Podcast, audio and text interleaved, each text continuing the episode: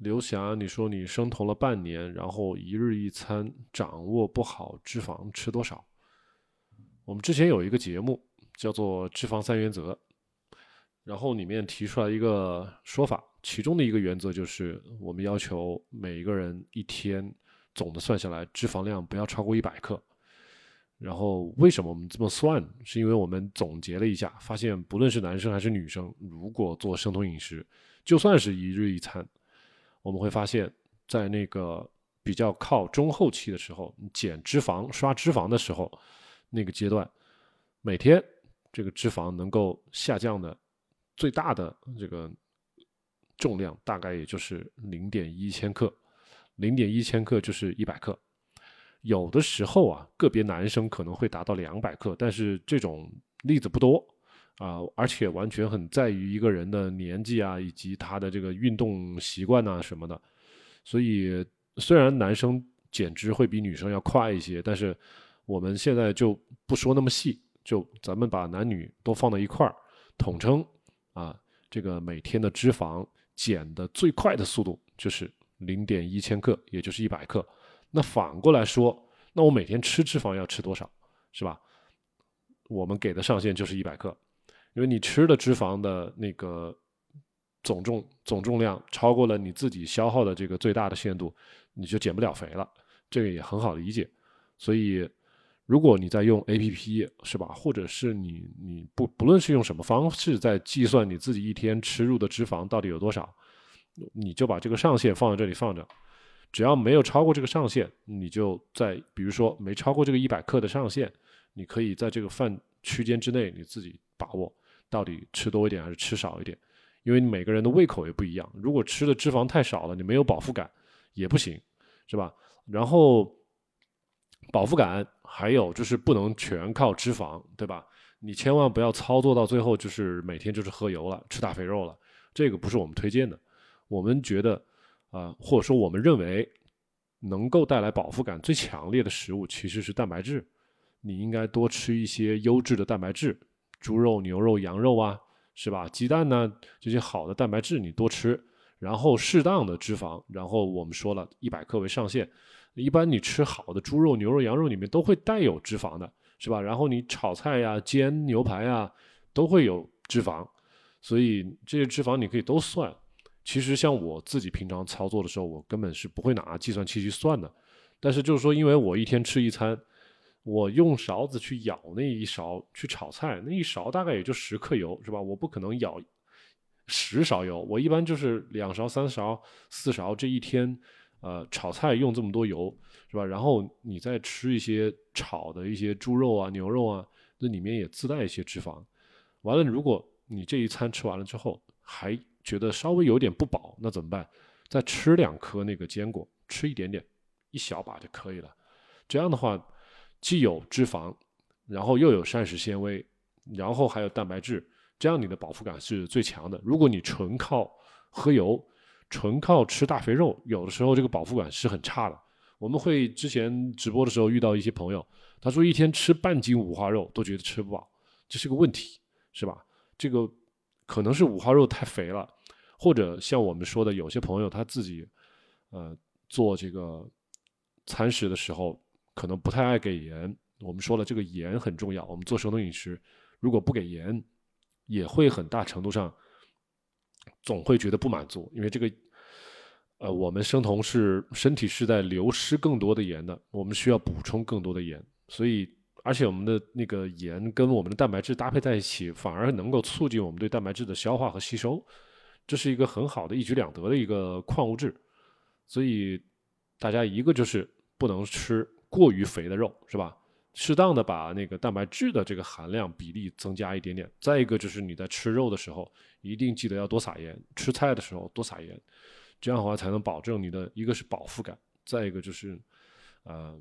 你不至于吃太多的脂肪。刚才我们说了那个一百克的上限，如果你实在要用 A P P 算，那就用 A P P 是吧？监控一下有没有超过一百克，你先试一下。呃，然后小红薯七九二 F 好了，呃，你说小莫老师，甘油二酯被称为脂肪炸弹，你有了解过吗？这个甘油二酯就是我们那个甘油三酯少少了一个脂肪酸的那一个 B。我们在这个地方给大家看一下，我们这个先不要看我这个，可以看我这个右边啊，这个我们这个地方是一个甘油的一个分子，然后我们的甘油三酯呢，其实就是这边一个是 glycerol，这边其实这边是一个甘油分子，然后这边是有三个脂肪酸，fatty acids，Fa，Fa，Fa，这个就是我们平常在那个。医院里面测的叫做三酸甘油，其实就是一个甘油分子加上三个脂肪酸，所以叫三酸甘油。呃，然后你刚才问的是甘油二酯，甘油二酯那就是把其中的一个脂肪酸给去掉了，没有了，所以它可能往往是一个半成品，是一个工业的一个一个，可能是可能是一种。工业的一种产品吧，他说是脂肪炸弹，其实跟我们的甘油三酯区别不大，它就是啊含有很多脂肪酸的一个分子，所以它跟甘油三酯就差一个游离脂肪酸，呃，说是脂肪炸弹，只不过起了一个很花里胡哨的名字，我觉得就是你把它当成我们平常吃的脂肪的一个亚种就好了。我们吃的新鲜的猪肉是吧？我们打个比方，一个猪肉切开，里面有一大块肥肉，然后这个肥肉里面最多的就是甘油三酯，但是这个甘油二酯从哪来的？这个我可能不太了解，因为我我对这个食品行业不太了解，它是怎么把其中的一个脂肪酸给弄走了？这个我就不知道。但是我也有观察过，就是很多像我老婆今天买了一个，买了一盒牛奶，那个牛奶呢是所谓的那个加浓的牛奶。然后我就仔细看了一下它的那个配料，里面就含有这个甘油二酯，那我就知道这个东西其实就是脂肪的一种，啊，至于这个甘油二酯，它的这个两个二脂到底是单不饱和、多不饱和还是饱和，不知道是吧？它只是告诉你这是一个甘油二酯，它这个脂肪的来源你不知道，也许是牛奶的来源，也许可能是别的一些动物脂肪，甚至也有可能是植物的那个。脂肪的来源都有可能，但是你不知道，所以这这个是个食品行业里面的一个一个一个灰色地带，我不了解。但是就是说，为什么要把它当做脂肪炸弹呢？其实你就把它当脂肪就好了嘛，炸不炸弹其实无所谓了，所有的脂肪都差不多，你吃太多了都是炸弹。好，我们再看看刘霞啊，刘霞。一百克，咱们刚才说的是上限，你不要顶着上限吃嘛。你如果说吃了那么多，你最后减不了重，那就说明这个一百克还是对于你来说多了。我们只是说对于所有人，啊，对于大多数人用这个一百克作为上限是比较合适的。你自己要随时去调整，知道吧，刘霞？我们做这个节目是不会给每个人算一个死的克数啊，你就按照这个克数来算，不是这样，是我们告诉你红线在哪里。你不要超过这个红线，在红线以下你自己去调整。就是我们相当于一个马路，我把这两边给你画好了，左边右边的马路牙子都给你画好了，你在中间走。至于你要怎么走，你就要花点时间自己去探索。好吧，刘霞，你体验一下。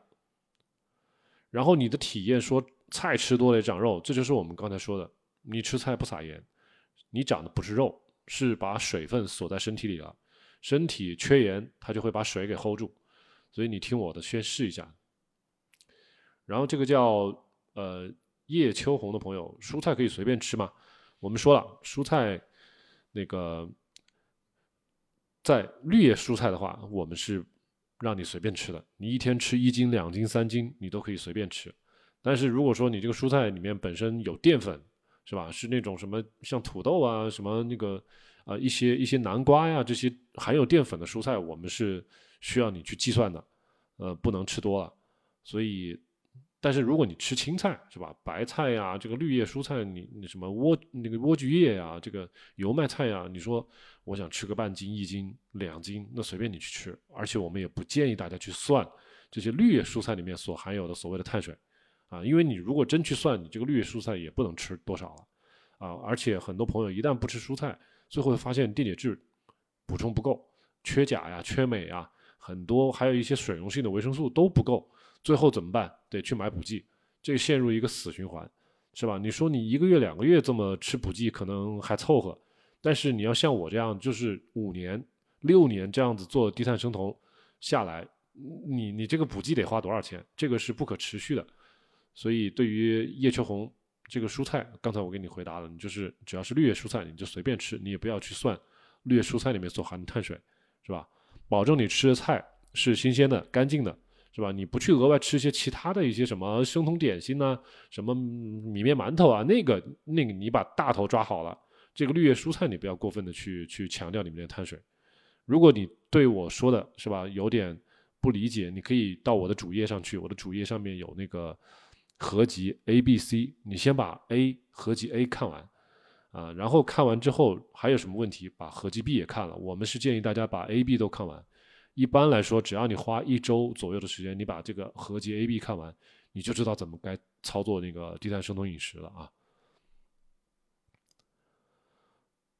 然后 J、C 就是我，你说生酮饱腹感靠蔬菜，嗯，这是一个贡献者是没错的。那我刚才说了，最有饱腹感的是蛋白质，是吧？其次你说蔬菜或者是一些脂肪，是吧？还有一些纤维素，这些东西都是可以的。然后囧子说：“你觉得没有那么饱食，就去吃两块百分之百的黑巧。这个做法跟我是一样的，我觉得很好。”囧子说：“绿叶蔬菜可以随便吃，不要计算热量。”嗯，好，没错。呃，刘霞加入了粉丝团，谢谢您。嗯，秋叶秋红，你说益生菌需要补充吗？呃，还有爱猫猫也在问能不能吃益生菌。呃，如果只是问我啊。我就没吃，因为我从二零一七年我做低碳生酮很早，我从二零一七年就开始接触低碳生酮了。那个时候咱们中国市场基本上没有谁在宣传益生菌这个东西，直到我在二零二一年左右，我我开始刷小红书的时候，我都会发现这个小红书上很多人在说益生菌啊，有些博主在卖益生菌。然后现在我们每次做直播或者这种每次做节目的时候，就会有很多朋友问啊，要不要吃益生菌？要不要吃益生菌？但是，呃，如果大家退回去一点点，就会发现，这个益生菌这个概念是炒起来的。如果实在你发现自己肠觉得自己肠道有问题，怎么办？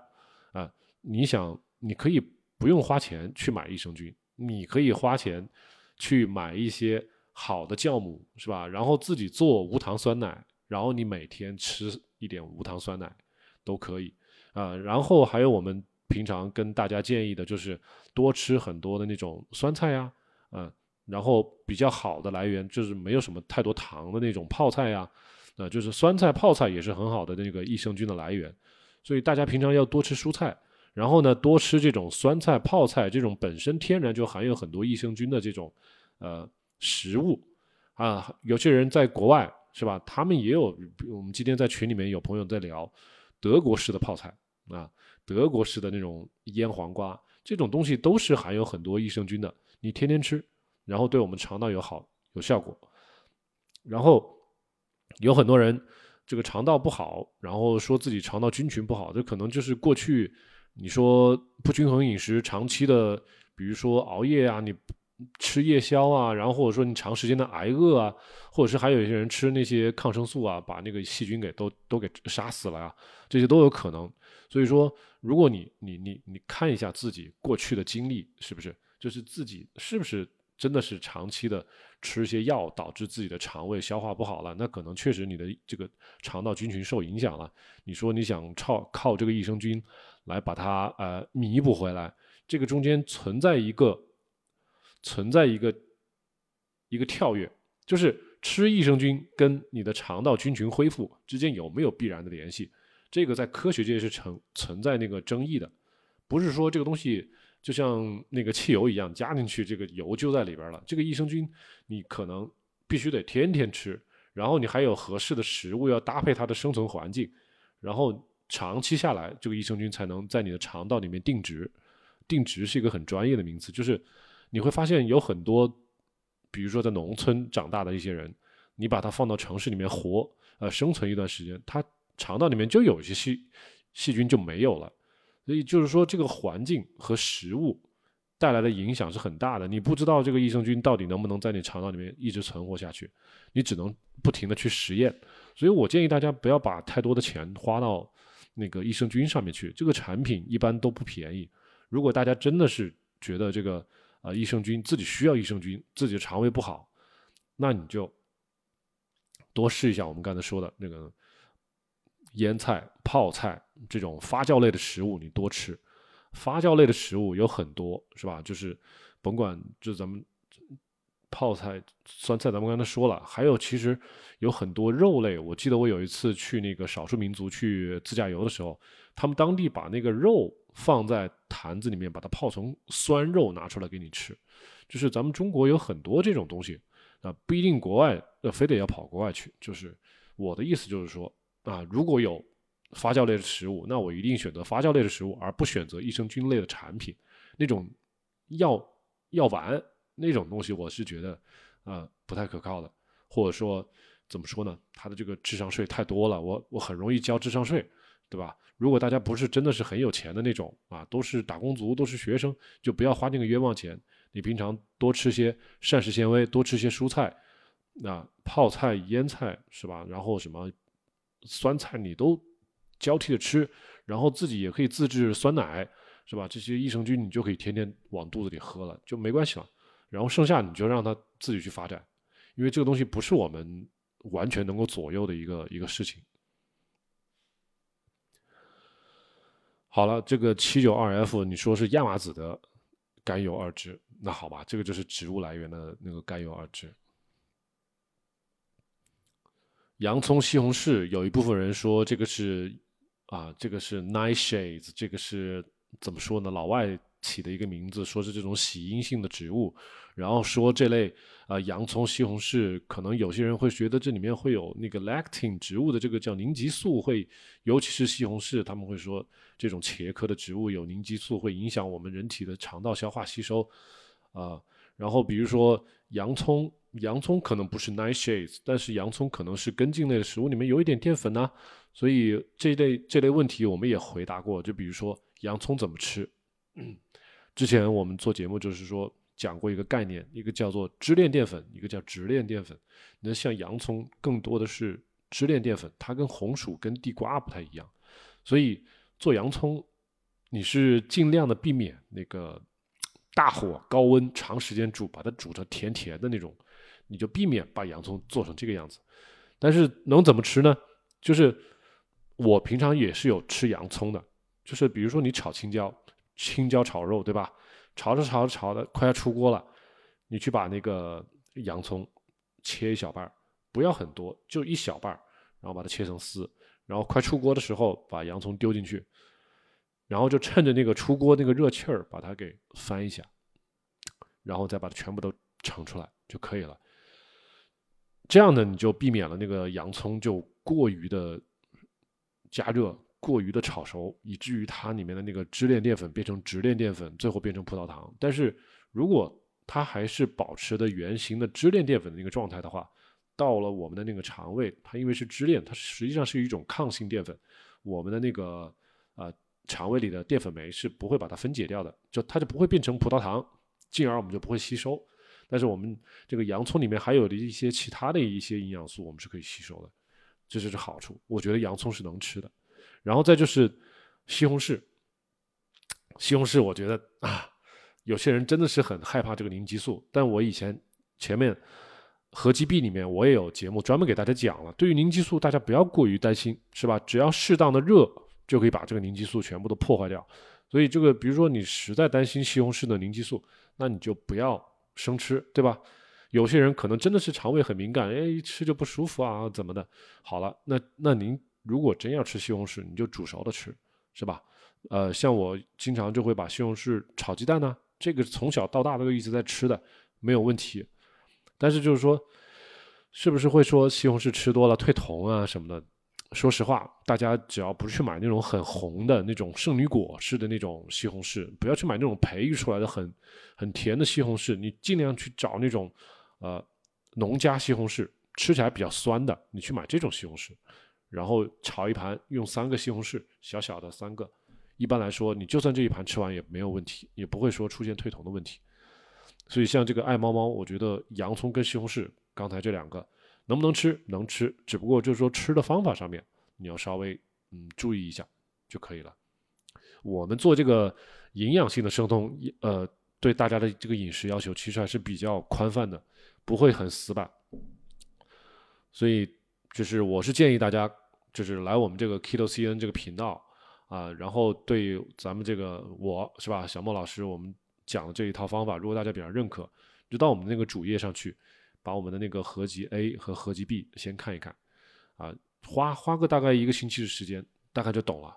然后我们的很多理念，其实我们是跟国际接轨的，就是老外的那帮呃一些有名的大学的那些教授，他们自己怎么做低碳生酮，我们其实是借鉴人家过来的。基本上，我可以说的难听点，就是照搬人家的东西，但是我们就是怎么。说的更平实一些，大家能够更加理解一些。但是我们不会教一些很奇怪的一些方法，而且我们现在用这些方法，在我们宝安中心医院也是有，也是在一直在用这这套方法在教咱们那些病人的，就是大家可以放心的去学习咱们这个 Keto CN，我们这个呃知识啊，我们的那个低碳生酮的知识。然后阿拉蕾的阿凡提，你说西兰花和花椰菜。算绿叶蔬菜吗？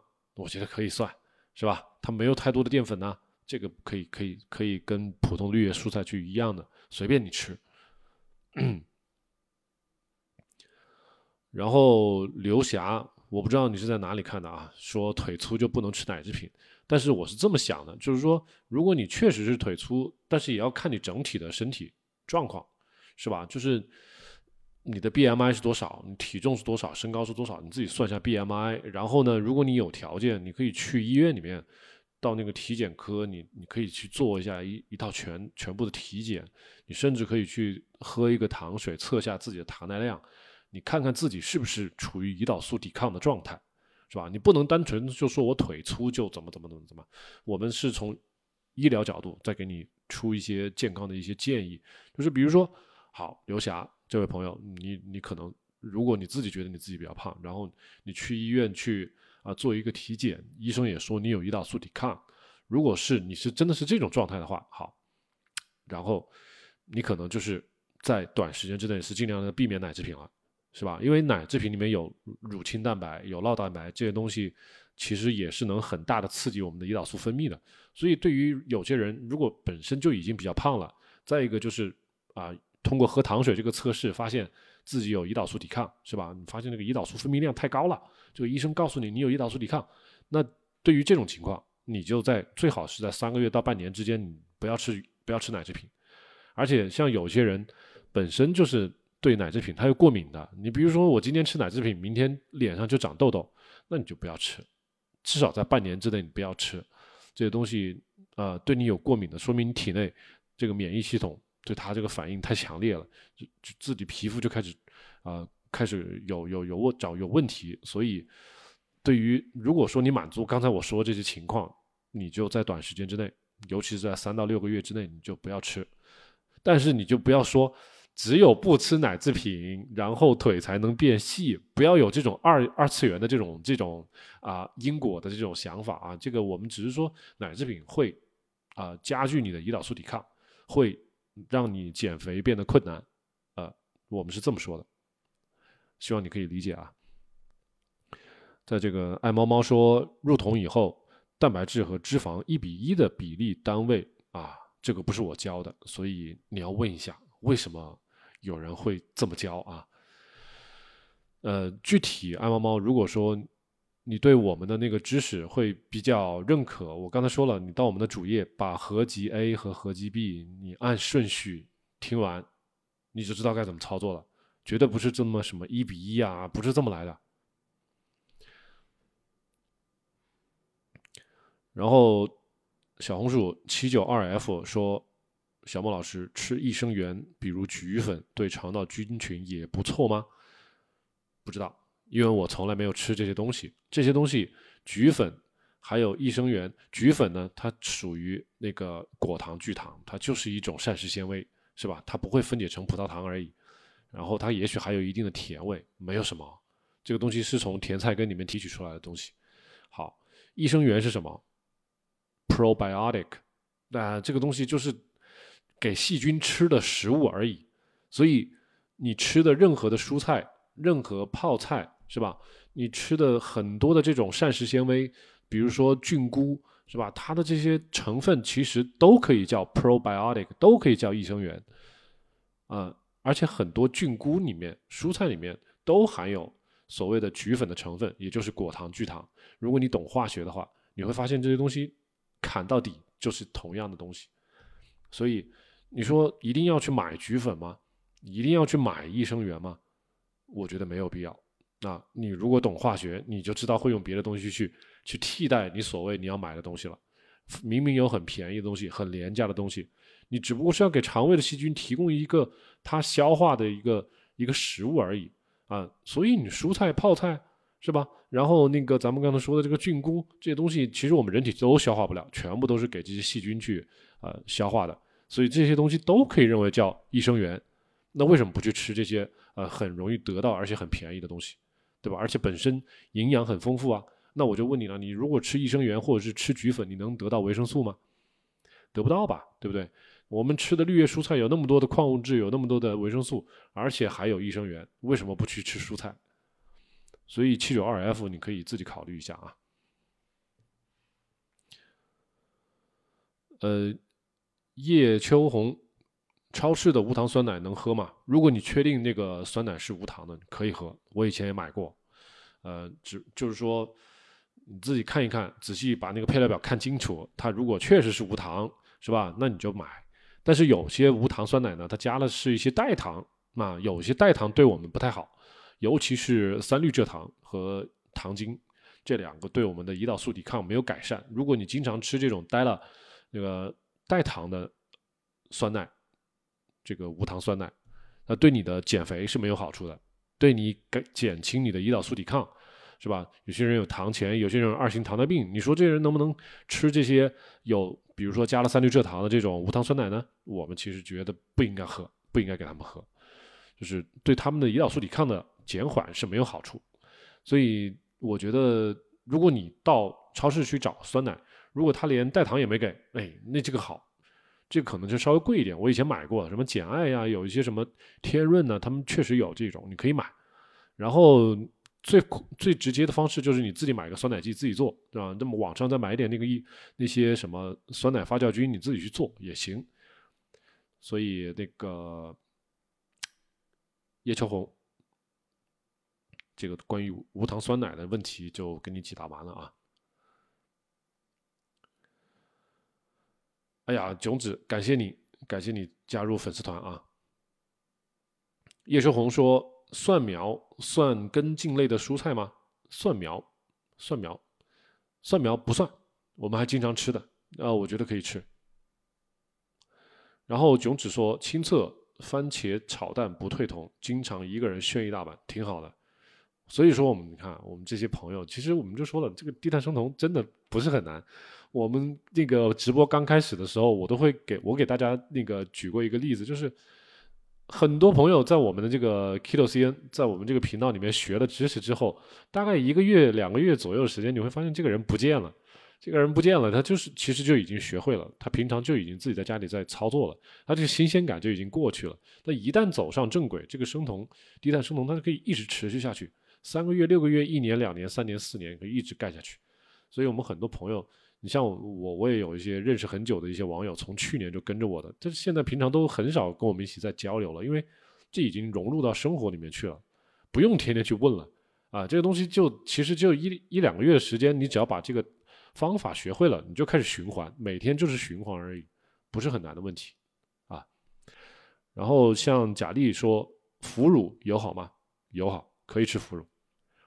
啊，我们之前甚至给一些朋友一些建议，因为有些朋友不是说嘛，平常不爱吃盐，不爱吃盐怎么办？我就说行，你家里有没有腐乳？你买点腐乳吧，买点腐乳，然后你平常吃菜不是很很清淡吗？你最后吃一颗腐乳，把你缺的盐都给补上，这样的话呢，这个身体可以把多余的水分给排走，然后这个盐呢又能加快你你对某些营养的一些吸收。咱们刚才说了，对于蛋白质的吸收是需要有盐参与的，就就是这样子。而且我们这个刚才也说，这个生酮这个酮体本身酸性，如果体内有开始有有酮体了，那我们排尿会增加，我们必须要多吃点盐。但是有些人他又是有这个心理障碍，你说啊，吃点盐我就这个什么，马上什么高血压什么的，其实就大家没没搞明白中间这些问题。其实你低碳了，你自然血压就降下来了。你不要说这个盐给你你造成的这个高血压，所以你反而你开始做低碳做生酮，你把碳水都基本上快砍光了，这个时候你要把你盐选盐给加上来。所以这个时候你如果通过像腐乳这类的咸菜啊，我其实先不说腐乳，腐乳啦，榨菜啦。是吧？还有一些什么一些什么咸鱼啊什么的，你你能吃你这些咸东西，你能吃你就吃，你爱吃你就吃，这些东西我都可以认为是生酮友好的东西。所以像蛤蜊啊，我觉得腐乳你如果爱吃，我觉得是可以吃的。但是就是说，呃，我虽然说腐乳很好，但是你不要再扩大了，不要说所有的豆制品都好，然后整天没命的吃豆制品啊，这个豆制品。虽然是一个高蛋白，但是我们认为这个豆制品作为一个调剂，这个我们人体如果要吸收蛋白质、要利用蛋白质、要长肌肉的话，嗯，你尽量的主要以动物性的蛋白为主，然后这种植物性的蛋白为辅，是吧？然后你这个腐乳，你说作为咸菜可以，是吧？但是你就说啊，我每天大部分的蛋白质的来源都是豆腐，都是什么豆皮，都是豆腐，都是豆干儿，你不要干这套，是吧？你还是以呃肉为主。然后你再搭配一点点这个植物蛋白，我觉得是可以，没有问题，好吧？我可能说的比较比较多一点，能把各种情况都给你考虑到了，你参考一下就可以了。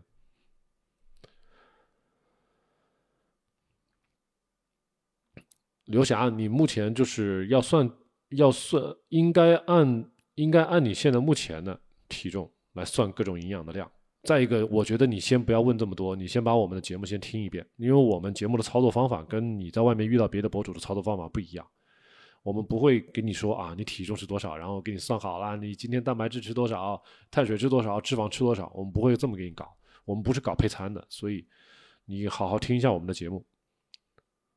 如果你真的是没时间听我们的节目，我们这个直播能够帮到你的其实是很有限的。对，哈哈说的没错。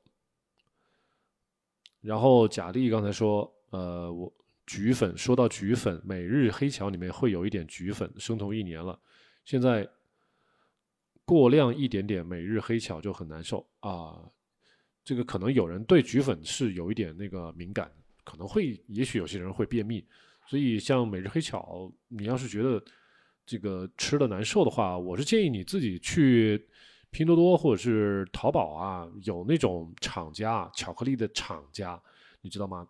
不是说那种像每日黑巧的这种厂家，是那种源头的厂家，他卖的是巧克力原料，就是你买到的是可可叶，买的是百分之百的纯的那个可可粉啊，或者是没有加工的可可原液，呃，简化不简化这个都可以啊，我找到过这种厂家。你买他们出的百分之百的纯黑巧，你就不会出现这个怎么说呢难受的这种情况了。你去试一下，你不不论是在淘宝还是在拼多多，你去找一找，有的啊。然后易伟说：“老师您好，生酮一个多月了，最近感觉水肿，水喝两千多毫升，但是排的很少，身体长重了五斤啊。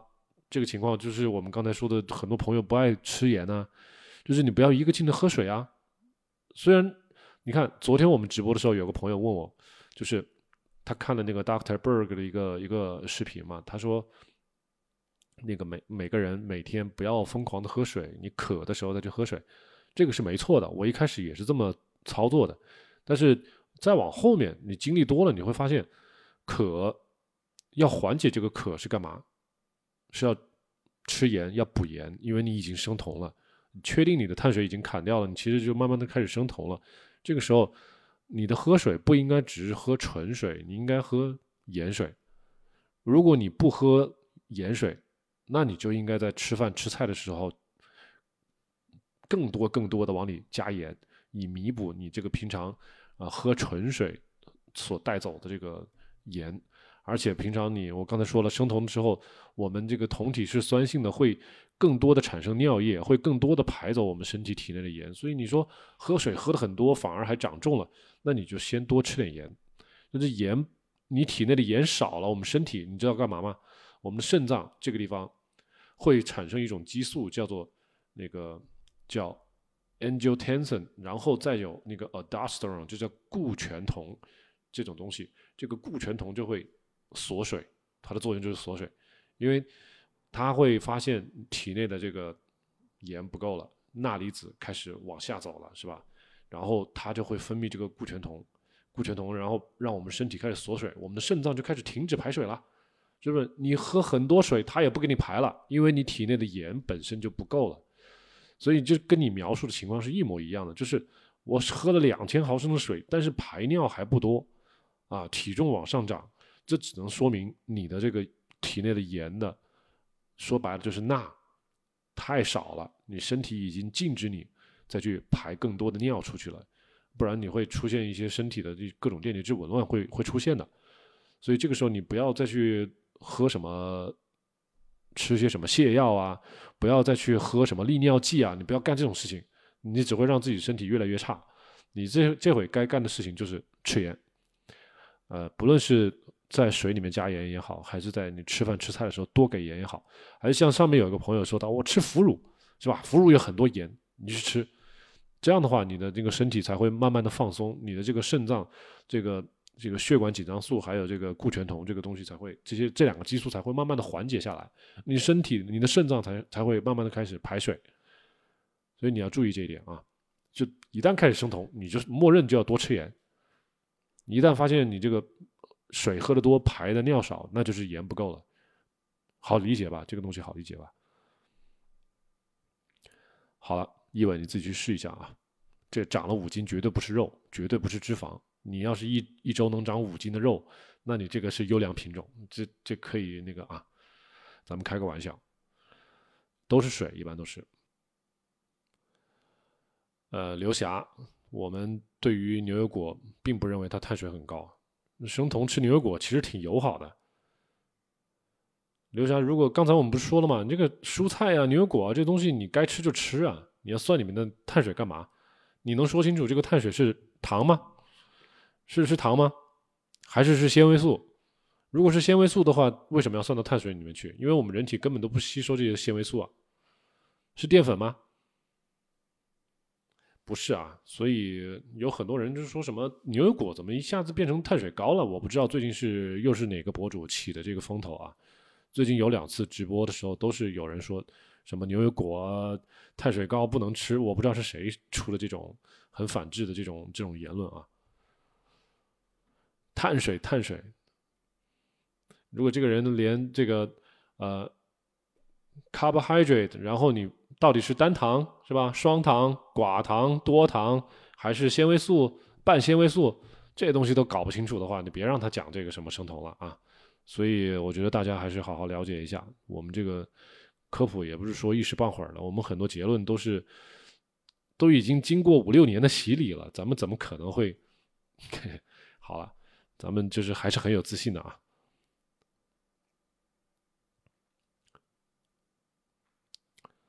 好了，我们再来给大家看一下，刚才这个戴戴说你要想了解一下这个代谢的问题。苗苗，这个 PhD 的东西不是我卖的，所以我不宣传啊。然后我也不觉得这个蛋白棒有什么特别必要的，你可以去买牛肉棒啊，对不对？你去买比较好的牛肉干啊，是吧？为什么一定要买一个什么 PhD？然后吃了这个蛋白棒，你就可以去考 PhD 了吗？这都是噱头啊！你直接去买牛肉吗？对不对？你去买风干牛肉啊，去吃去吃那种，你就算去买风干牛肉，你不要去买那种加了很多味精的牛肉，是吧？我觉得大家有有有条件，你就可以去买一些咱们，比如说我们路边上很多那种好的那种小吃店、卤肉店，卤肉店给你卖那种很多卤肉干啊、卤牛肉啊，这些东西都不便宜。你有钱可以去买那些，我不建议大家去吃什么蛋白棒，你除非你自己能读懂里面的那些呃成分。你知道这些成分对身体有好处。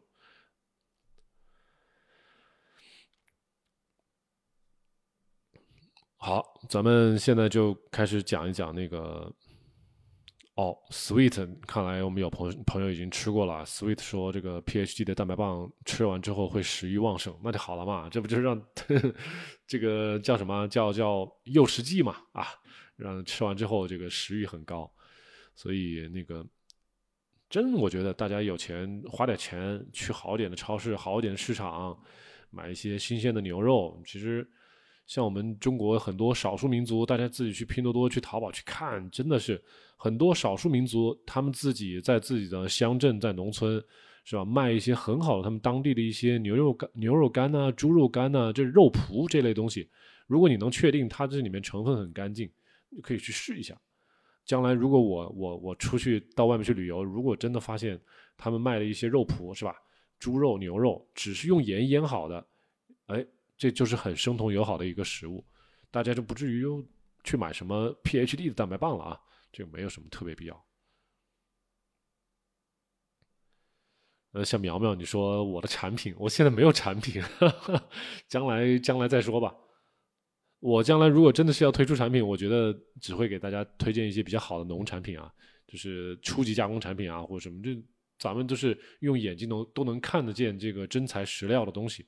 不至于这个奇怪的那些配料我们都看不懂，连我都看不懂，那大家更看不懂。或者我除非你是真正的是学化学、搞食品工业的，不然我觉得大家入口的东西还是尽量的纯天然会比较好一点。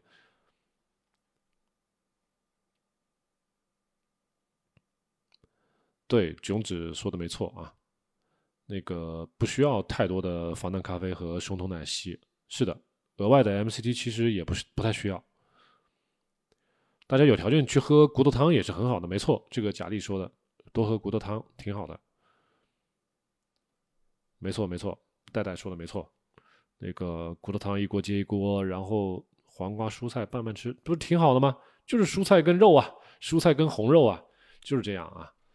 好了，我们现在跟大家简单的讲一讲，我们那个直播开始之前给大家讲这个这个话题啊，这个叫做，呃，就是我们这个做生酮的时候。啊，怎么看待我们这个能量代谢？尤其是我们这个，呃，到底是做生酮之后，或者说做低碳之后，我们的这个平常的这个代谢到底是升高啦还是降低了啊？因为这是一直存存在这个争议。然后之前我就看到这篇文章了，然后今天我就想起来了，就把它拿起来给大家讲一讲。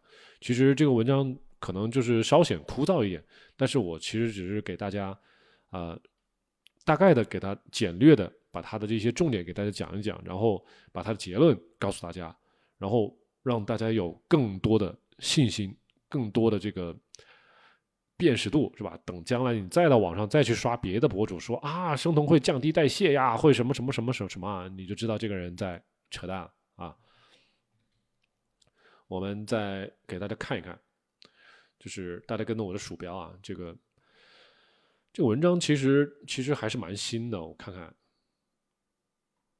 啊，也不是特别新了。你看，这是二零一八年的时候，人家都已经把这个其呃文章都已经发表了。咱们再看看这个文章的那个标题，就是 “Effects of a Low Carbohydrate Diet”，就是低碳饮食。现在老外说的低碳饮食，就是我们平常说的那种，比如说碳水低于那么有个统一的概念，低于一百三十克啊，这种饮食叫做低碳饮食。但是我们生酮一般我们说的营养性生酮呢，是二十到五十克。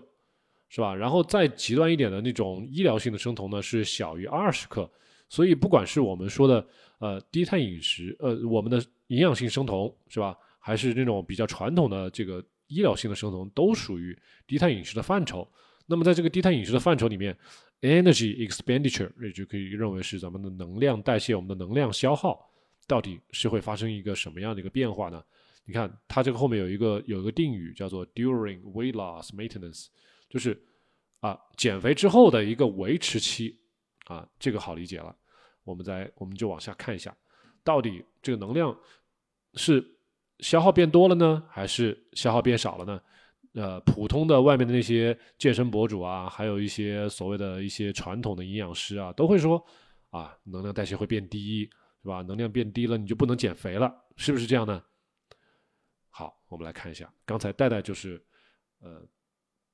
说的那个说有人说生酮之后代谢会变低，但实际上可能不是这样。大家跟我一起看啊，这个文章是怎么说呢？这个他其实就是一组实验，他描述了他做的一组实验，就是首先他们会召集一波人，这波人可能有几十上百个人，然后呢，这波人会先经历一个呃一个一个洗牌，这个洗牌就是让他们先统一的吃一个固定的餐食，大家都一样啊，然后在这一段时间之内呢，他们可能会经历一段时间的减重啊，他们会减百分之十二的体重。好减完之后呢，他们就会被随机分配了，随机分配了，会给他们三组那个食谱。那三组食谱呢，就是高碳水饮食、中碳水饮食和低碳水饮食。那高碳水饮食，你看在这里啊，high 百分之六十的碳水，百分之六十就是我们说的，比如说两千大卡一，两千大卡的，比如说一个成年人两千大卡，那么 high 百分之六十，那就是。两千的百分之六十，也就是说有一千两百大卡的这个能量可能是来自于碳水化合物，大家好理解啊。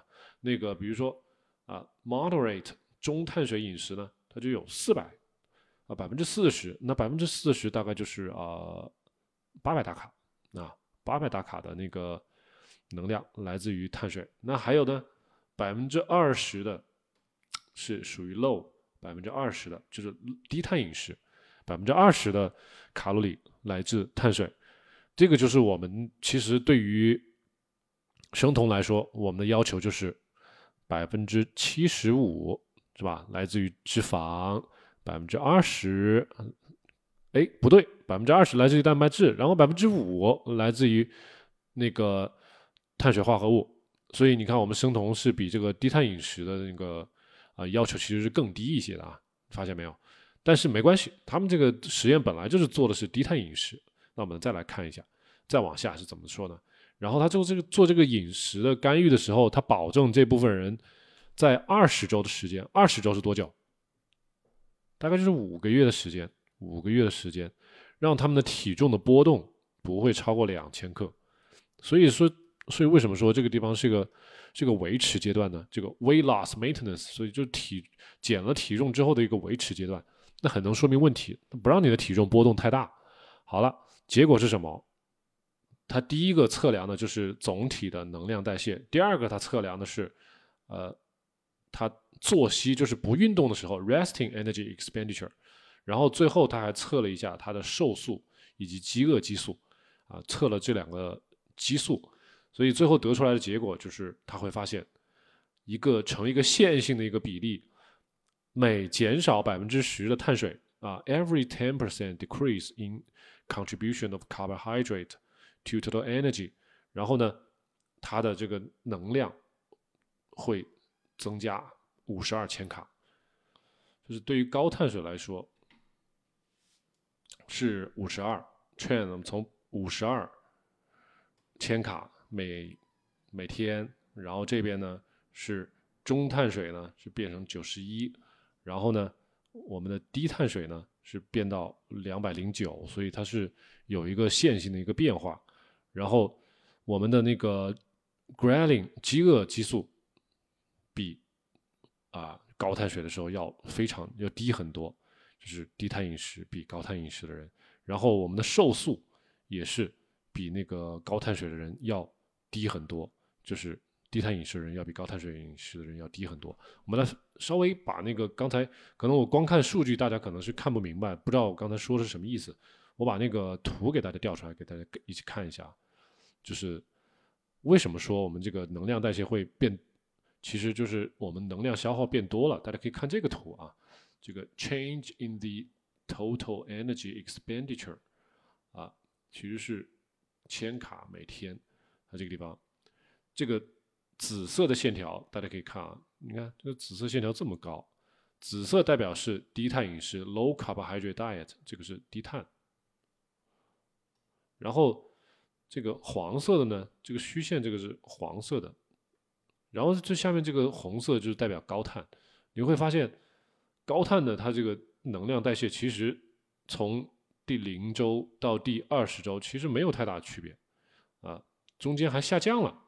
人家发现高碳反而还下降了，然后最后到二十周的时候几乎没有跟初始没有什么太大的变化，然后中碳饮食呢，哎，稍微增加了一点点，增加了一百千卡每天。然后低碳饮食的，它这个能量代谢是增加的最多的，每天增加了相相当于到了将近三百大卡，两百到三百之间每天，所以就是能有将近就是从从零到将近三百大卡的一个区别，kcal 的一个区别。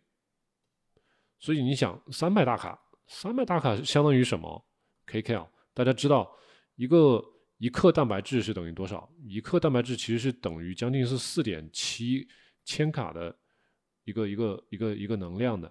所以你相当于三百除以四，就相当于能多出来我们一天能吃个七十多克的蛋白质了，是这个样子的一个区别了啊！大家发现没？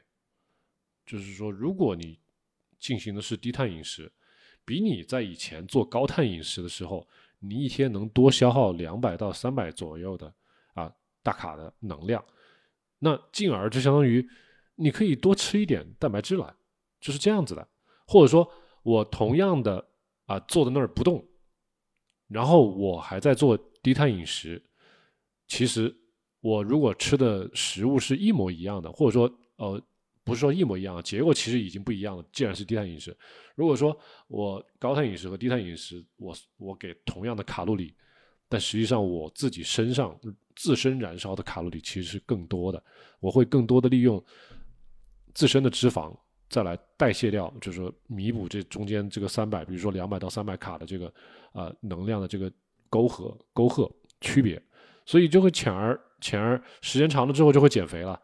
呃，如果你发现，如果大家真的是这么做的话，就是刚才我说的，你你找两个同样的这个能量的低碳饮食的一个菜谱和一个高碳饮食的菜谱，是吧？你做低碳饮食的时候，其实因为刚才我们这个结果已经告诉大家了，是吧？我们会多燃烧这么多的卡路里，所以就算是我们吃进去食物的卡路里是一样，但是时间长了你会发现低碳饮食的人减肥了，就是这样的一个效果。所以这个地方就不存在所谓的那个我们的代谢会降低，反而是要升高的，是这样子的。最后还有一个什么别的结论呢？呃，刚才不是说了吗？他还测了一下那个 g r e l i n 呃，ghrelin 就是饥饿瘦素，呃，饥饿素。饥饿素为什么我们它会测出来我们的低碳饮食的人饥饿素比那个啊高碳饮食的人要高？饥饿素就是。我们的胃分泌出来一种激素，就是你每当很饿的时候，它就会分泌出来，就提醒你要吃东西了。所以，啊，我们做低碳饮食了之后呢，这个饥饿素会分泌减少，啊，带来的效果就是我们会减，不会觉得特别的饿，是吧？然后呢，还有饥饿素本身还有另外一个作用是什么？lower 呃，lower energy expenditure and promote fat deposition。就是这个饥饿素能够减少我们的能量代谢，减少我们的能量消耗。就是我们一旦觉得好饿啊，好了，身体开始分泌饥饿素之后，你再想消耗能量就会发变得越来越难。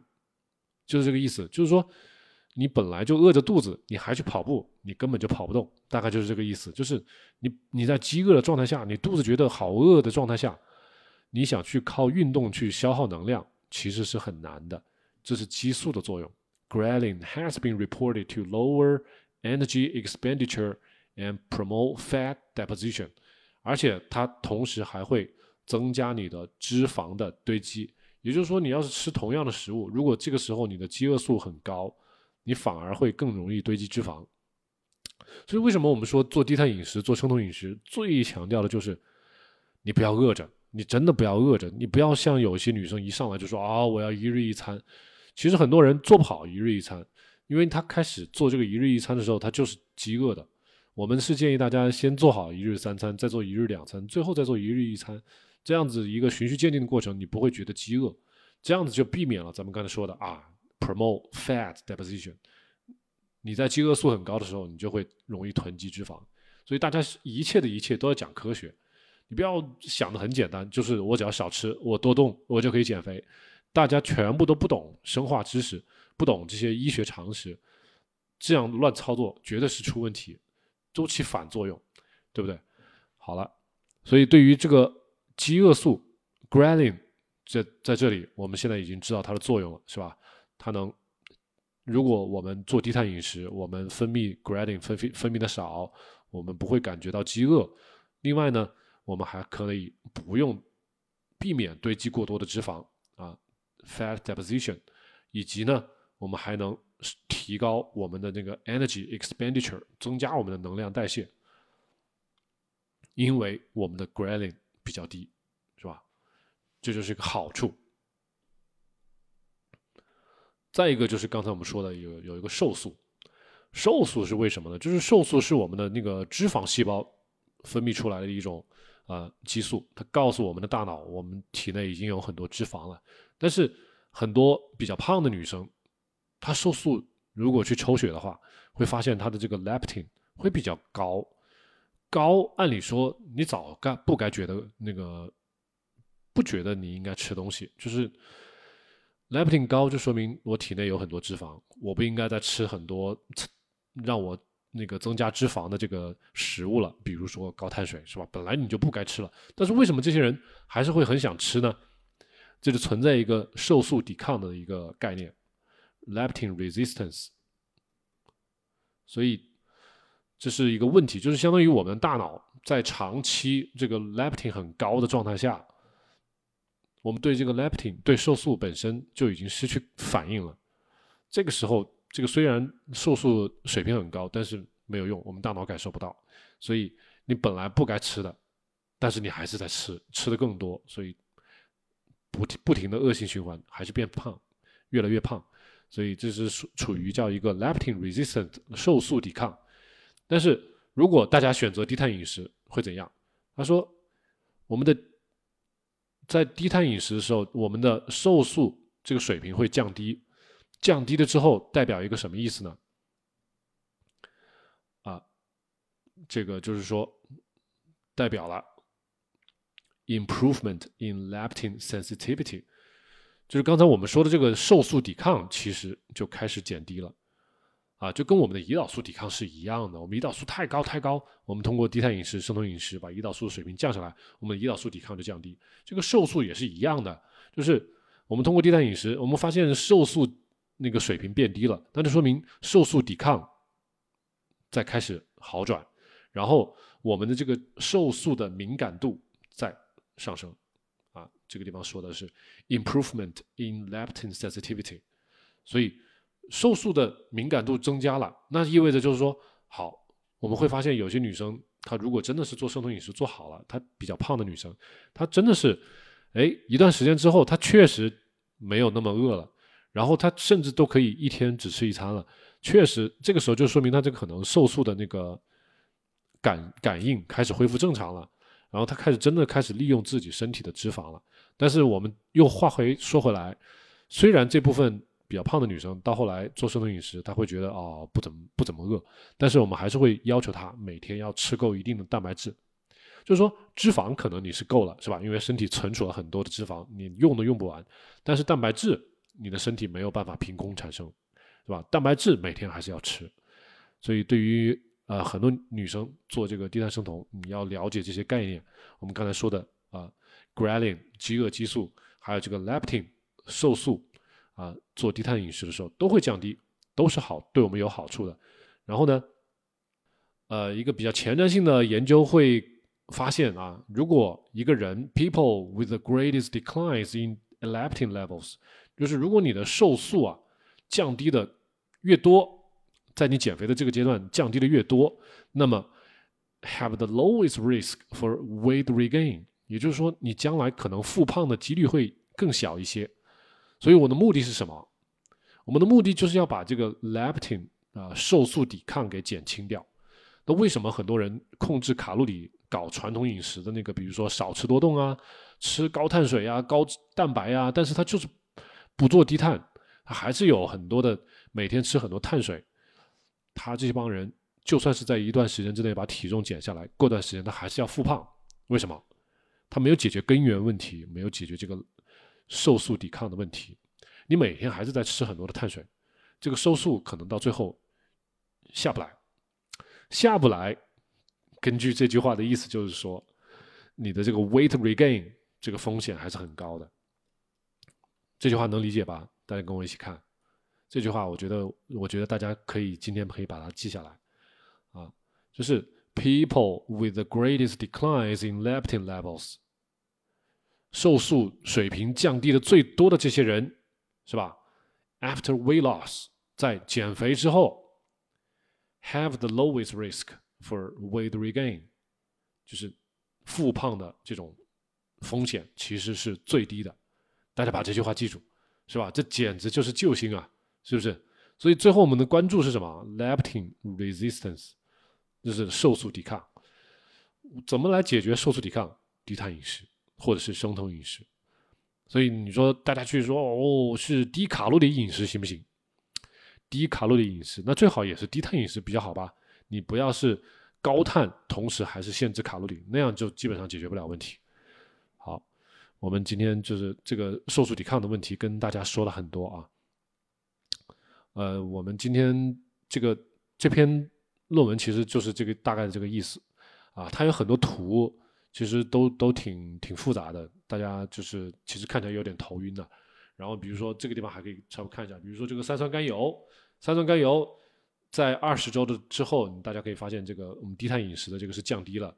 然后不管是高碳饮食也好，还是中碳饮食也好，都是在基准线以上。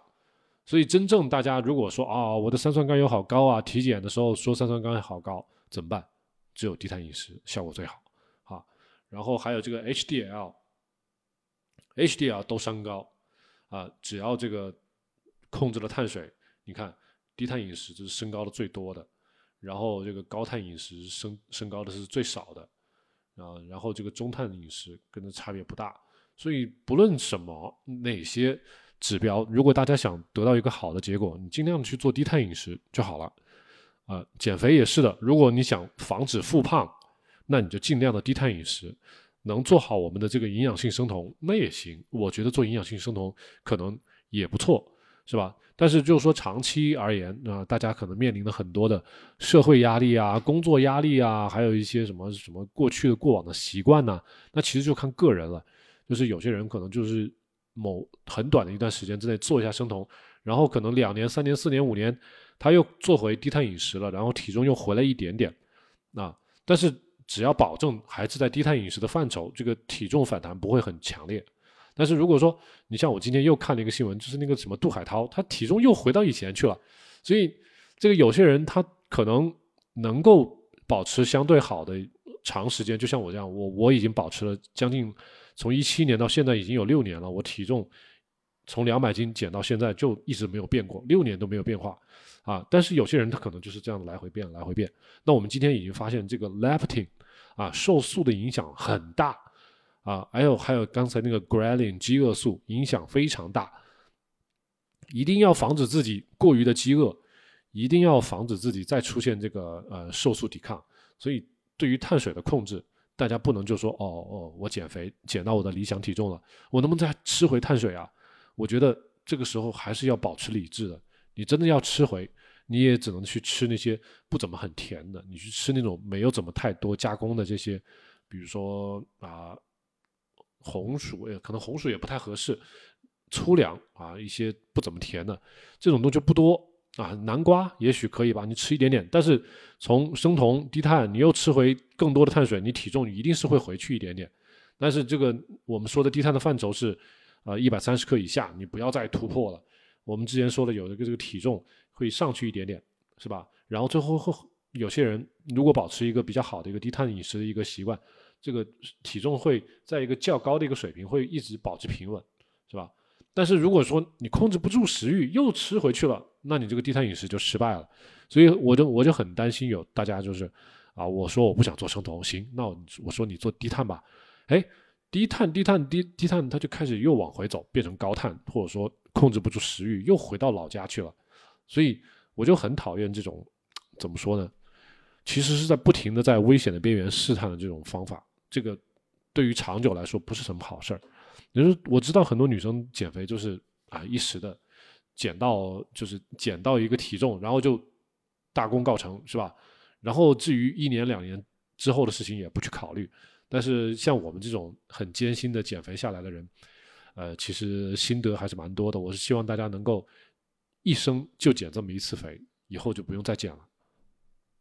好，我们那个今天废话很多啊，说了很多这个相关的没关的东西啊，呃，大家可以包容一下。然后有什么问题，我们还可以再讨论一下啊。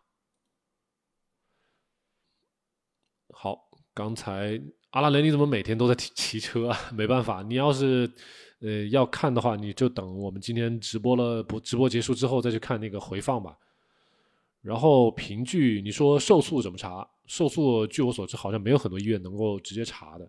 那个上次我跟崔医生聊天的时候，那个崔医生他好像是呃有方法可以查，就是有一些第三方的机构可以查，但是就是说完全要看这个医院本身。他有没有这一项，提不提供这项服务？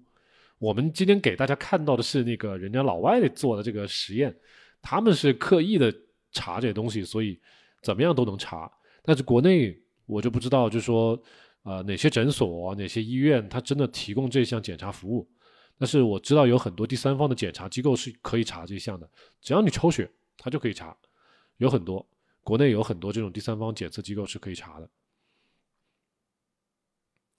像这个戴戴，你说你去年生酮减重了三十斤，今年复胖了，玉米、地瓜不对，对不对？你看我们今天讲的这个内容就非常有针对性。呃，一伟说，呃，六十公斤六十公斤体重蛋白质吃多少克？一伟，我们有一期节目专门讲那个蛋白质是怎么计算的。一般来说就是用你的瘦体重，瘦体重就是用你的六十公斤体重。乘以一（括号一）减去你的体脂率，然后这就是你的瘦体重，然后你再用这个瘦体重乘以一个系数，像你这普通的女生就乘以一个一点零就可以了，然后你大概就知道算出来这个结果就是一天该吃多少克的蛋白质。而对于你来说，只要你不是那种体育生，你只要不是那种专业的运动员，你一般你大粗略的知道你一天大概应该吃个三两到。这个半斤左右的这个肉就可以了，一般就是这么多。对于一般的女生吃这么多就可以了，除非你真的是运动很厉害，然后你胃口很好，吃个什么半斤以上，吃个三百克、四百克，真的有女生能吃这么多。但是我们建议一般女生是三两一百五十克打底，然后再往上两百克啊、两百五十克啊这样的往上试着走。一般来说，你就吃得饱就停下来，是吧？然后，如果你真的要算的很仔细，你就像我刚才说那个公式，你去算。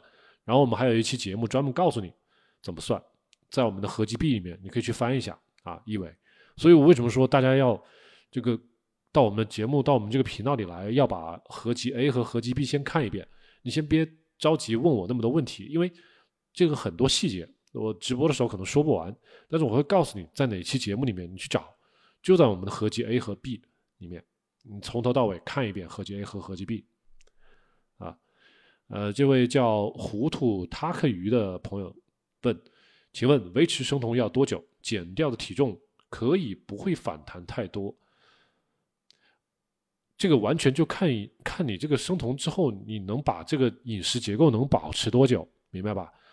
这个塔克鱼，你只但凡你把你这个饮食中的碳水的量增加了，你这个体重就是要往回降。你明白吧？为什么？因为这个碳水在我们体内只有两个去处，一个去处就是合成你的肌糖原，合成你的肌糖原，你的肝脏、你的那个肌肉是吧？肝糖原、肌糖原都是存储碳水化合物的地方，存储糖原的时候，势必就一定要带着一定的水分，所以你不光是存了那个碳水，你还存了水分啊！你看那些人肌肉很大。它这个肌肉长这么大，里面是要存水的，所以这不光是不光是吃那么多碳水的问题，是吧？你要存碳水就需要长体重，你要吃碳水要存碳水就要长体重。还有一个去处，如果这个碳水再多了，你的肌肉没有地方存了怎么办？就开始转化成为脂肪。所以你说这个生酮要维持多久，你这个体重不会反弹的太多，那就看你对这个反弹太多的这个余地是多少，三公斤呢？五公斤啊，十公斤啊，你自己想。像对于我来说，我觉得我体重最低的时候是六十二点五千克，现在是六十五千克，我觉得两点五千克到三千克之间，可能还是我能接受的一个范围。如果我回到六十七、六十八、六十九，我就觉得已经回的太多了，对吧？就完全看于你自己。所以对于我来说，我选择继续生酮。我生酮已经五年、六年了，啊，然后我的体重就一直保持在六十五千克左右，不会太大的变化，这是我还满意、很满意的一个一个一个地方。那对于你，反弹太多，多少算太多啊？是不是？那就看你想吃多少碳水喽，对不对？因为因为很多人就说我不想生酮了，我要低碳。结果就像我刚才说的，低碳低碳低低碳，这个食欲就开始有点又控制不住了，又开始碳水越吃越多，然后这个体重开始往上飙，你要停不住了。啊，我之前也举过一个例子，我们有个男生跟我一开始的时候体重是一样，一百八十多斤，我以前体重是两百斤，然后他减到跟我现在体重是一样，一百三十多斤，但是你知道吗？一年过去了，他反弹回去了，他回到一百六十多斤了，而且这次他新冠还阳性，阳性之后咳得很厉害，跑到医院去肺炎，就是你回到高碳没有什么太多好处，你整个身体状况、健康状况、你的抵抗力都会下降，我觉得没有什么太好的，你不要反弹太多。所以从这个角度，我不建议更多的人去说我反弹能反弹多久，反弹多少。我是建议大家做好那个比较规律的营养性生酮，能够做的时间越久越好，是吧？两年、三年，是吧？然后你就算是返回到低碳，我觉得你能保持在五公斤以内的这个体重，反弹不要反弹太多了。我觉得五公斤已经很多了，十斤呢？五公斤是十斤呢？你你你你得吃多少碳水才能长十斤呢？所以我觉得像这个塔克语音，你自己对自己的要求，先看看你自己想，比如说你现在五十五公斤，你想回到多少公斤，对吧？你自己想清楚，然后自己再返回低碳你去吃，快要到那个标准了，你赶紧严格一点，我只能这么告诉你，去操作。如果你一旦回到就是体重飙的太快了，你就赶紧把那个碳水砍掉，然后再回到生酮，把体重减下来，只能这样。太好了，生酮提高代谢真的是太鼓舞人了。咱们刚才说的还只是低碳，是吧？它它是百分之二十的那个碳水化合物所占的那个呃能量占占有的这个代谢。那如果你做了生酮，我们之前说了，为什么它？我可以跟大家讲一讲，为什么我们做这个低碳，越是碳水控制的少，我们的这个基础代谢反而更高。我们之前讲过一期节目，叫做糖益生，知道吧？大家知道这个糖益生是什么一个什么一个进程？就是我们我们的肝脏通过把脂肪代谢的一些产物，还有我们身体的一些蛋白质代谢的一些产物，还有我们身体的一些细胞的一些废旧的那个咱们叫做自噬这些很多的一些生物的废料，把它在肝脏里面重新的从废料转化成为葡萄糖，再释放到血液里面去，就整整个一个逆过程是吧？就跟我们。吃碳水产生热量，它整个是一个相反的一个过程，是要消耗热量，消耗我们身体的能量来产生我们的血糖，所以这个过程是非常耗能的。这个就相当于，呃，相当于我们要，呃，就是就说我们去烧烧这个汽油是很快的，一瞬间的事情，很容易是吧？一点火，啪，哗，这汽油就烧着了。然后这个热量就释放出来了，但是我们这个糖一生就相当于我们要把这个汽油再重新造出来，你知道这个过程得多费能量吗？是吧？你想这个生物在地底下要待多久才能变成石油，然后再咱们再提取出来变成汽油？所以整整个这个糖一生的过程是非常耗能量的。所以越是你吃碳水吃的少，我们肝脏越是需要用更多的能量去产生这个血糖，去糖一生。所以你会发现，而且我们更还没有提到，咱们有很多那个激素方面的一些变化，比如说我们的生长激素、我们的肾上腺素，是吧？还有我们的一些这个，比如说我们像男生，我们的睾丸酮，是吧？这些这些这些激素全部都是提高我们代谢的，所以我们没有去强调那么细节的地方，但是我们会告诉大家，我们的所有的，一旦低碳、一旦生酮之后，我们的各种生理反应、我们的激素变化，都会让我们的这个呃代谢会变高。呃，怎么说呢？这个只能是说，大家就这么想。我们如果祖先啊，我们人类的祖先，如果是生活在非洲大草原，是吧？我们真的是一天两天没有吃东西了，我们好饿啊，怎么办？饿了还得去打猎。你说我们在饥饿的环境下要去打猎，我们的这个代谢能太低了吗？你要说代谢低了，我跑都跑不动了，我怎么再去追这个食物，再去追这个猎物？大家去想想，这个很很好理解。如果说我饿那么两天，呃，如果我不吃饭那么两天，我身体开始生酮了，然后我这个跑步都跑不动了，这个我们人类不可是不可就自取灭亡了嘛？这个很好理解。我们从大的这个角度去考虑，就是很好理解这个问题的。然后这个默契说，刚来不久，怎过年怎么生酮？怎么样可以不被诱惑？呃，这个只能眼不见心为净了啊。我再说了，就是怎么说呢？生酮是对每个人都是一个挑战。其实我们之前有跟大家聊到一个话题，就是做生酮其实就是做你自己，是吧？我们先摆开这个饮食不说，我们如何才能做到不被旁人所影响？呃，怎么才能做到保持自己内心的这个，不管是理想也好啊，自己想做自己也好啊，是吧？Be myself 啊什么的，对吧？就是怎么保持一个完整的人格？怎么我我短暂的为了自己，我跟大家讲一个，就是我以前也是很迁就我的女朋友的前女友啊，前女友，以前她就很喜欢吃水果啊，每天都要吃水果。咱们小区门口就是卖水果的，很多卖水果的，那大叔卖拉卡车，一车一车的往咱们小区门口买卖，然后每天都会买啊，那水果好啊，有营养啊。我们当时都不懂啊，我当时不像现在这样懂这么多营养学的东西，天天吃水果很容易就长胖。是吧？外外在咱们还喝很多饮料，所以就说你要是迁就某些人的话，你跟着这个人一起去吃，表面上你是讨好了他，但是他反过来对你好不好？是吧？他不会因为你迁就了他，他会很感激你。一般人都不会这样子的，是吧？但是这样子，你如果迁就他，你的身体变坏了，他的身体也没好到哪里去啊。最后大家得到什么？大家得到的只是短暂的放纵，短暂的快乐。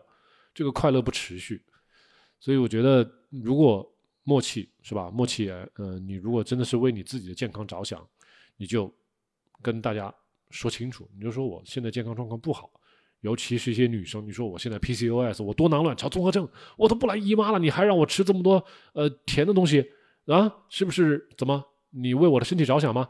你反问他，对吧？然后我们以前还给一些大家。那个出过一些歪招，我说你自己出去聚餐的时候，你告诉领导，你说你有糖尿病，是吧？我不能吃面条，我不能喝酒，我就有糖尿病啊！呃，你不管是一型二型，你不要，呃，你去跟他们那些领导也好，跟长辈说也好，没有谁会逼你的，是吧？如果有人逼你，那就不给面子。我都有糖尿病了，你还逼着我吃这些东西，你这个居心叵测，谁对谁好，对不对？有的时候你确实需要在。饮食在健康的时候，你这个时候就得要替自己考虑。你这个时候去迁就别人没有用的，这个人又不给你发工资，是吧？他又不是你的老婆，也不是你的老老公。如果是你的老婆老公，那更要替你着想了。如果只是你的长辈，只是你的家人，你告诉他，你说我的健康状况有问题，我现在不能承受这样的饮食结果，我不能吃这么多垃圾食品，是吧？我身体有毛病了，我我得这么去调理，你都得理解我，是吧？我以前，我再跟大家举个例子，我以前跟我女朋友，我的现在的老婆谈恋爱之前，我当时已经在做生酮饮食了。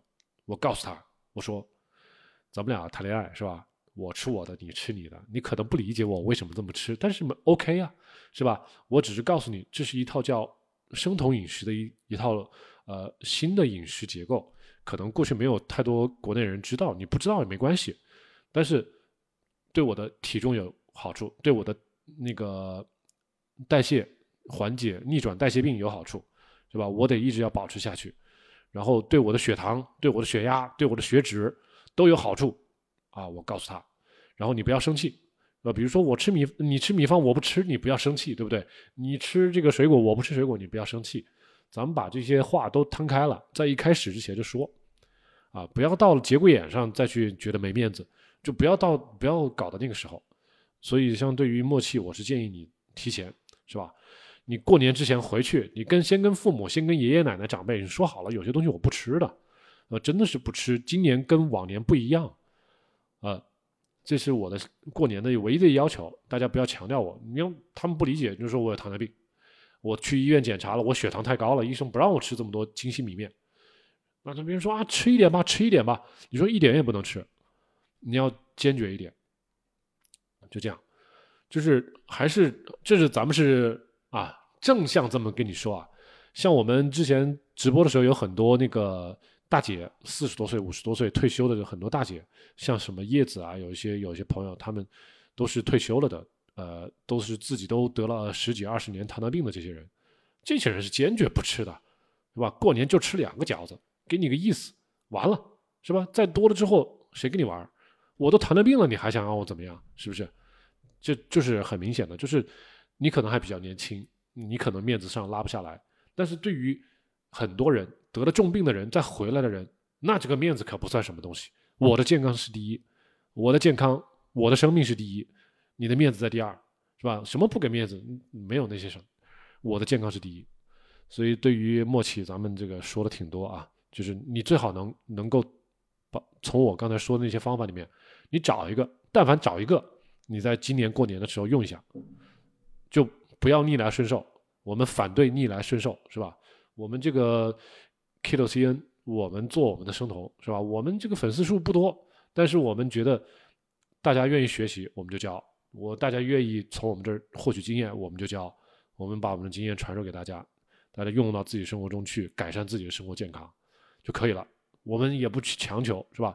但是就是说，我们做我们自己，我们也不会受别人影响。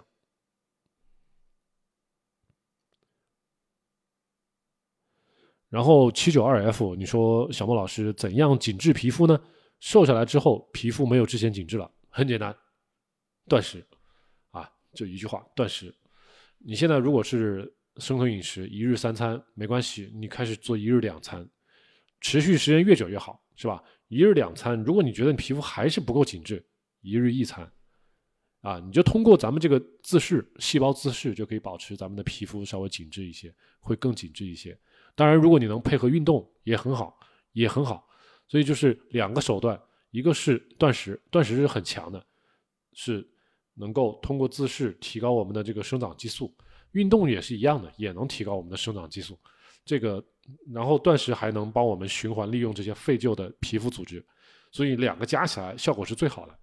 那你实在做不到运动，那你就至少要做好断食就可以了。然后。你瘦下来之后，皮肤没有之前紧致，这些也只是暂时的，不会永久的。一般来说，你是一年之后，这个皮肤的问题就会解决，不会出现那个不紧致的、永远不紧致的状态，不会。只要你做好断食，它就会把这个多余的皮肤都给你干掉。啊，刘霞，你说你今年生酮，体重降的不多，但是被碳水绑架了，但是摆脱了碳水绑架，好，嗯，完全不馋碳水。肉蛋奶比面米面香啊！好的好的，如果你现在这个啊认知已经到了这个层次，我相信相信你没有理由做不好低碳了，没有理由做不好生酮了，所以你不用担心啊。呃，刚才那个陆志然，你说崔医生让你做 HIIT 碳水循环疗法，这个完全看你个人。之前我们也有一个朋友也在问这个问题啊，那个朋友就是叶子啊，他想他不想做碳水循环，但是。那个崔医生可能建议他做碳水循环，这个就完全看个人。后来我就建议他，我说你如果说做那个平常我们这个营养性生酮做的很舒服，他现在又是退休期间，他也没有什么月经的烦恼，也没有这个姨妈的烦恼，他根本就没有，他就跟我们男生是一样的，你就这么一直做下去没有问题。所以，所以像这个陆志然啊，你再看一下你自己健康状况到底是什么样子，到底就是说。你的健康状况是不是必须要依靠这个碳水循环？像崔医生说的，恢复器官功能啊什么的，就是你得有，比如说你基础疾病，你得有一些别的一些基础疾病，让你不得不这么做。如果你像我们一样一个健康的一个男生，你你就这么一直做也没有什么问题。像我这样做五六年也不会有问题，只要你把这个呃营养性生酮这套方法学好了，你平常跟我们一样的啊肉啊菜呀这样你就不做到不不偏食不挑食。是吧？然后我们该说的这些什么什么营养很有营养的什么什么泡菜、酸菜、什么动物内脏、骨头汤这些东西，你平常经常吃，还有一些好的一些坚果啊、菌菇啊这东西你都吃就可以了，然后，你觉得像我这样一直操作五年六年，你也不会出现什么太大的身体问题。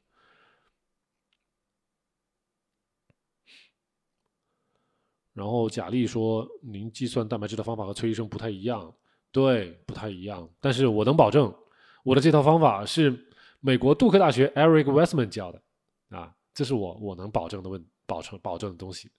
这个我我不能说我一定是宇宙真理，但是我会告诉你，我的这套这套计算方法是国外的教授做了几十年的低碳，就是相当于他是低碳饮食的创始人。”是吧？最早是阿特金斯，阿特金斯的学生就是 Eric Westman，然后这套公式是我从他那儿学的，我保证我这个公式的来源是是有权威的，然后你可以参考，是吧？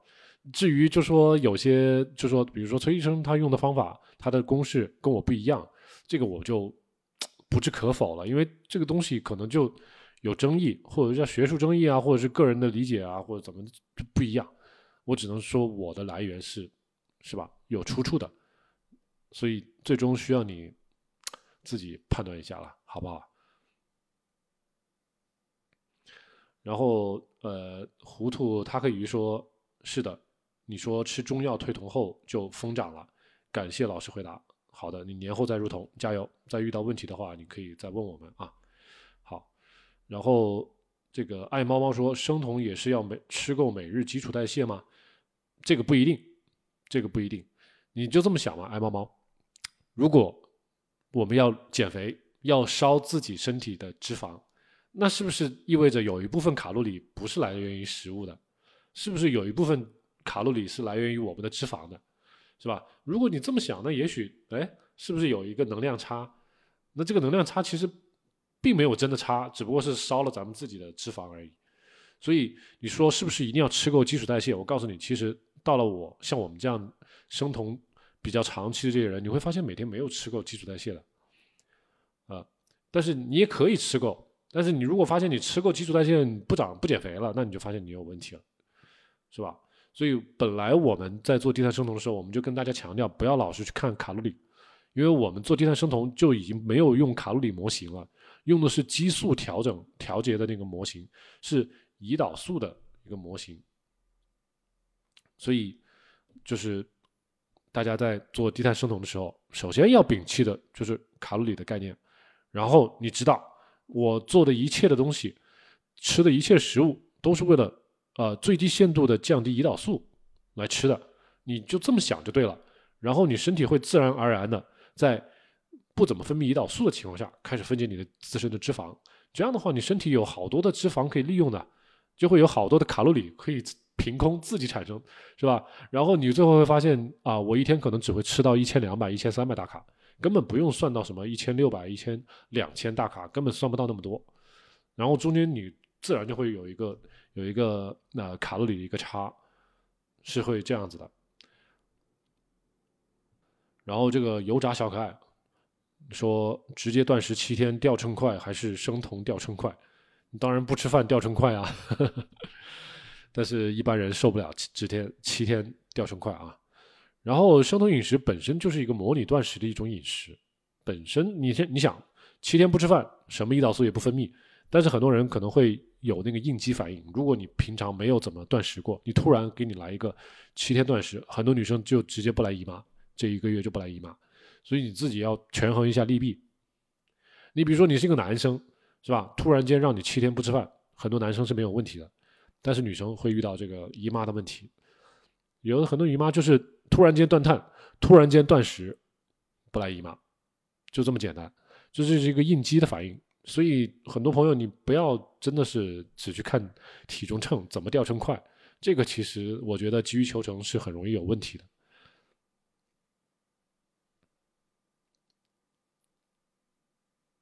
对的，默契，这个自律其实就是自由。这人生总是要有一个阶段，你会发现要替自己着想，是吧？我们不是活着为了别人，很多时候是为了自己，因为真正关心自己的，除了自己的父母，还有谁？就只有自己了。你如果就是总是讨好型人格的话，你会发现你自己会活得很累。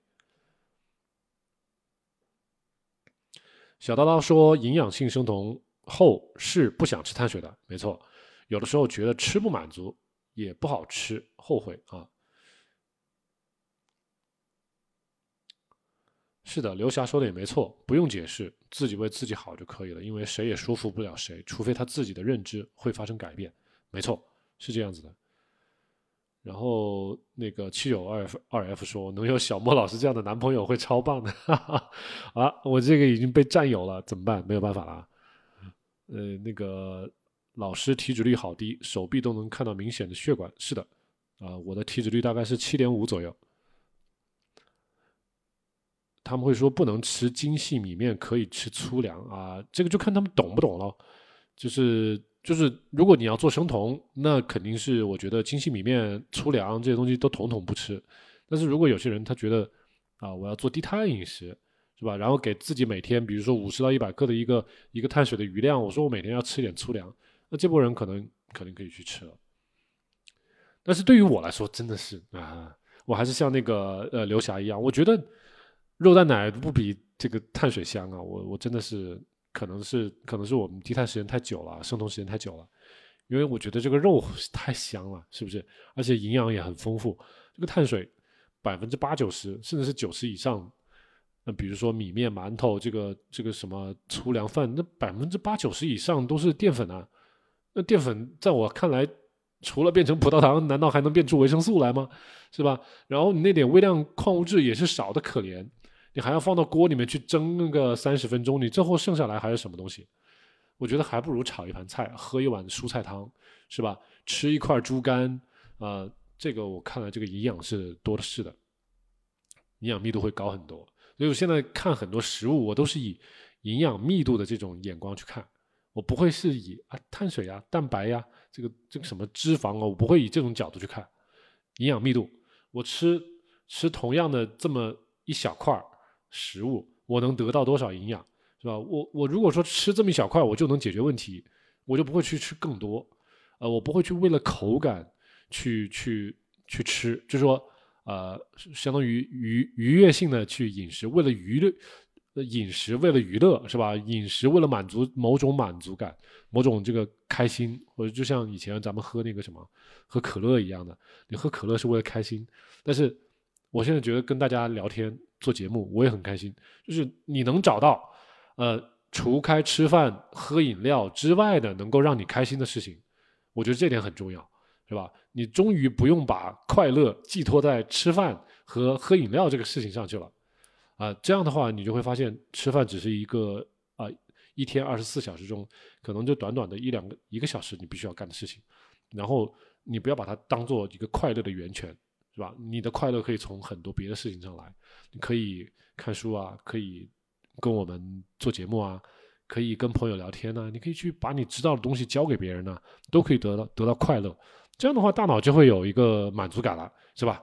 你不至于像我之前听很多朋友说啊，我的父母，你让父母不去吃面条，不让他去吃呃米面馒头，很多人就会说哦，我人生失去快乐了。那就说明他这个人生的快乐的来源真的是太少了，只有吃米面馒头的时候才觉得快乐。那没错，因为米面馒头在我们大脑里面，它会有一个类似于鸦片的一种这种感觉，会让我们大脑产生那个多巴胺，这真的是快快乐的来源。但是怎么办？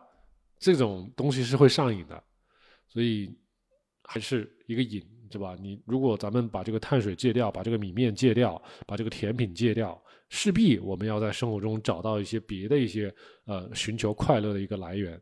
那这个来源是什么？大家自己去找。不论是工作、学习，是吧？谈恋爱，是吧？是吧？开车，是吧？甚至是你自己去搞点什么小发明、小研究是什么，这些东西都可以搞一些副业什么的。你总之能够在别的地方得到快乐就可以了。说的有点远了啊。爱猫猫是的，那个体重公式蛋白质就是体重乘以一减体脂率，差不多，对，是这样。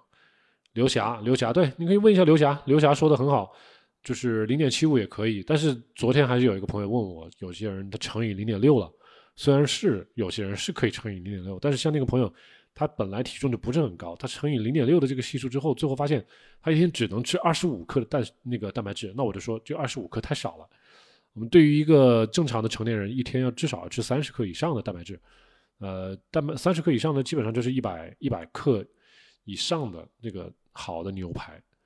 但很多人一天都吃不到二两三两牛排的，就就说你不能不能，就说这个太少了。所以我觉得零点七五是个底底线。对于有一些长期这个偏食的女生，或者说吃肉吃的不多的女生，我觉得你先把蛋白质调高一点，调到一点零都可以。然后你先先吃，先长点肌肉，然后在这个过程中，你同样是可以刷脂的。你不用担心，呃，这个把它调到一点零之后，什么蛋白质就变成脂肪了，你不用考虑这个不会的，是吧？你只要把你的那个碳水控制好就可以了。然后彩虹糖说，生酮期间有没有什么不适？是不是就不需要各种补剂？没错，你只要保证每天能够吃够足足量的蔬菜，呃，新鲜的菌菇、新鲜的蔬呃肉类啊，然后蛋类这些东西，你没有任何的不适，你就不需要。我们现在很多，就像我啊，我每天就是蔬菜、肉、菌菇、蔬菜、肉、菌菇，再加一些坚果，就这样子的。所以你如果没有任何不适，你就不要各种补剂。我也是一直强调这一点，你什么益生菌呐，呃，什么什么各种维生素补剂啊，如果你身体很健康，你没有各种就是说肠道消化不良或者是长期的这种亚健康，甚至你说有些人还做手术，什么什么肠胃都给切了一些什么的，你只要不是这种情况，你你就是一个正常人，你就正常的吃蔬菜、吃肉就行了，就可以了。蔬菜、肉、坚果、菌菇这些，只要你能在菜市场里面看到的这些。呃，符合咱们低碳生酮的这些食材，你就换着花样吃，你就不需要补剂。然后对于爱猫猫，就是不是说不饿不吃，我还是说了，你现在还是没有把我那个合集一二给看完，你先把我合集 A、B 看完好不好？我不是咱我不能说咱们今天这个直播就把你的这个生酮饮食的方法给解决了。什么叫不饿不吃？有些女生，我们刚才不是说了吗？瘦素抵抗，是吧？她是不觉得饿，然后每天吃那么一丁点东西不饿，但是连最基本的蛋白质的这个含量也没吃够。所以刚才你说了，你那个公式你是算出来了，但是你要按照那个公式吃啊。然后我们刚才说的蔬菜，你每天要吃够一斤到两斤呢，你该吃吃啊。你不吃，你到时候电解质有问题，对不对？然后你这个盐没摄取够，对不对？那这各种问题都出来了。完了，你又回头要去找什么各种补剂啊，什么乱七八糟又来了，是不是？所以不是说不饿不吃，有些东西你一天必须要吃，你就得吃，甭管你到底觉得饿不饿。所以你还是把我们的节目合集 A、B，你先先给看遍，先给看到一遍到两遍，你知道我的这个理念是什么？要不然我这个直播给你说三个小时都说不完的，好吧？爱猫猫，这个体脂率可以按照体脂秤的那个标准，你可以去参考一下，可以的。然后新视野号出发，牛油、羊油可以吃，可以吃。而且我觉得羊油更好，因为有一段时间我一直在吃羊油，有朋友都直接说我直播的时候皮肤变好了，大家可以去试一下，羊油真的是好东西。好的，好的，新视野号那个一日一餐很舒服，是的，我也是这样子。好嘞。那，咱们今天直播的时间挺长的，都快两个小时了。我觉得大家可以那个啊，那个觉得咱们那个直播的内容也好啊，还是咱们的节目的质量也好啊，或者说那个跟我们交流很愉快啊，都很欢迎跟我们做一个朋友啊。我们的这个办公室在深圳会展湾，如果大家有在深圳的啊，或者是在深圳周边的，都很欢迎大家跟我约一个时间，我们可以在这里聊天，可以相互交流。然后呢，也欢迎大家。这个点我们的这个直播的左上角，点我们的左上角关注我的这个个人频道，然后进我们的那个聊天群，我们那个主页有一个聊天按钮，到我们那个聊天群里面去跟我们聊天。平常可以，我们可以交流一些呃更细节的一些问题啊。就是我们毕竟直播不可能每天从头从早到晚都直播嘛，我们直播的时间也很有限。能最近我都是天天都有都有在直播，呃，肯定也是不能服务到所有人的，所以我希望大家。就是有很多问题，呃，如果是比较基础的生酮的问题的话，我是建议大家把我们的节目，我们之前出了很多很多的节目，我们这个节目已经就是在互联网上已经存在五年到六年了，我们做了很多回答了很多网友的节目，呃，答案问题啊，我们我们回答了很多网友的问题，所以就是说大家可能现在问的问题，我以前都替别人回答过，而且都有可能做了一些节目，如果大家就是平常。有时间，你多刷一下我的主页，是吧？尤其是合集 A、B，你先无脑的把 A、B 给看完啊。A、B 看完之后，你再看 C 和 D，这里面你就可以挑着看了。C 和 D 都是一些细枝末节的一些小问题，那都是我在直播的时候遇到朋友问的问题，然后我们一个个的这些小问题，一分钟、两分钟、三分钟给大家回答了。但是 A 和 B，那就像我们的那个教科书一样的，就是一些理论、一些系统性的东西。大家如果能够比较系统的理解低碳生酮的话，这个相信大家就是遇到一些问题，就就能自己去推理了。你不用什么问题都来问我，就是一些基本的原理摆在这里，你根据这个原理就能推出来答案，不需要去跟所谓的大 V 啊，或者是那么追着人家屁股去问一些很细枝末节的问题，不需要。要我告诉你一加一等于一，你自己可以推下推敲出来一加二等于三了，就是这样子的。所以我们这些节目都是免费提供给大家，大家就是学会利用我们的这些免费的资源，可以去学习好低碳生酮啊。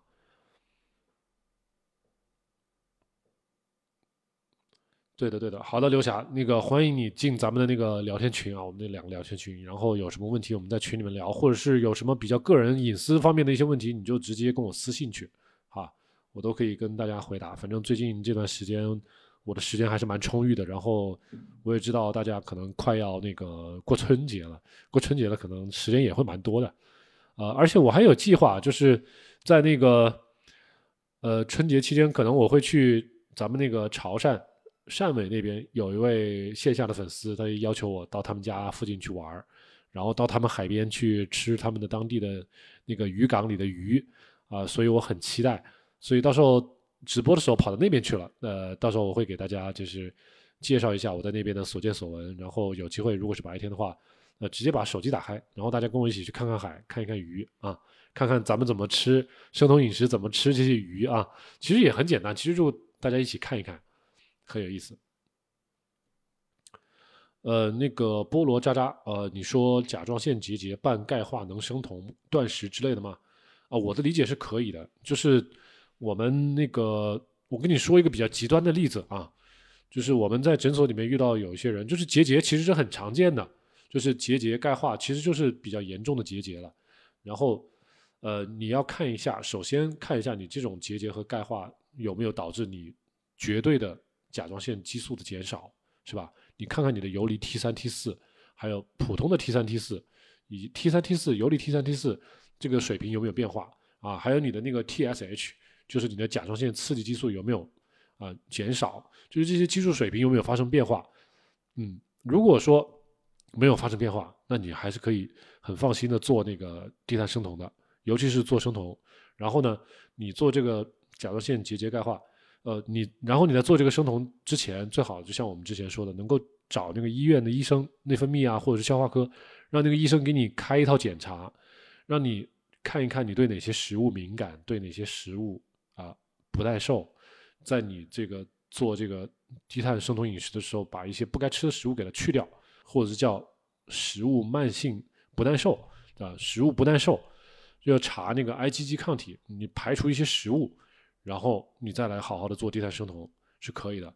刚才我说的一个极端的例子是什么？就是我们以前遇到一个甲状腺，他得了甲状腺癌，直接把甲状腺给切了，这样的人他都可以跟我们一起做生酮。所以我觉得像你这种甲状腺结节半半钙化，你只要遇到合适的医生、合适的呃怎么说呢？医疗团队，那给你一个比较好的一个建议、一个好的指引，你是可以比较放心的做低碳生酮的。或者说你自己通过学习，然后学习我们节目的内容，啊，我们节目有一个合集 C，你可以去看一下，我们那都是跟一些医生之间的访谈，也聊到过很多那个甲状腺的一些问题，很多人都是结节啊，或者是。呃，桥本啊，啊，甚至也有人这个甲状腺他切了一小块的，都有的，呃，所以这些人都在做，都可以做生酮，只不过就是对你的要求会高一些，你做的要尽量的标准，然后也许你你比如说你的甲状腺激素不多，在在下降，你也许要配合药物，然后你要吃优甲乐，这这些东西可能都需要医生的医嘱，所以像菠萝渣渣，你的这个情况就是说能不能可以。但是如何比较安全、比较正规的做好这个低碳生酮，啊，你可以通过我们节目去了解一下，然后呢，如果能寻求到好的医生的帮助，这样是最好的，这是我对你的建议。就你就不要在网上随便去找一些奇怪的博主，然后去让人家去指导你，这样就不好了。好，那个我们今天的直播就到这里了。那个大家有再有什么别的问题，我们就到那个群聊啊什么的群聊啊，或者是我们私聊就好了。希望大家可以关注我们的频道啊，然后有什么问题我们再继续交流。我们今天的直播就到这里了啊，我们有什么问题我们明天再见。好，大家拜拜啊。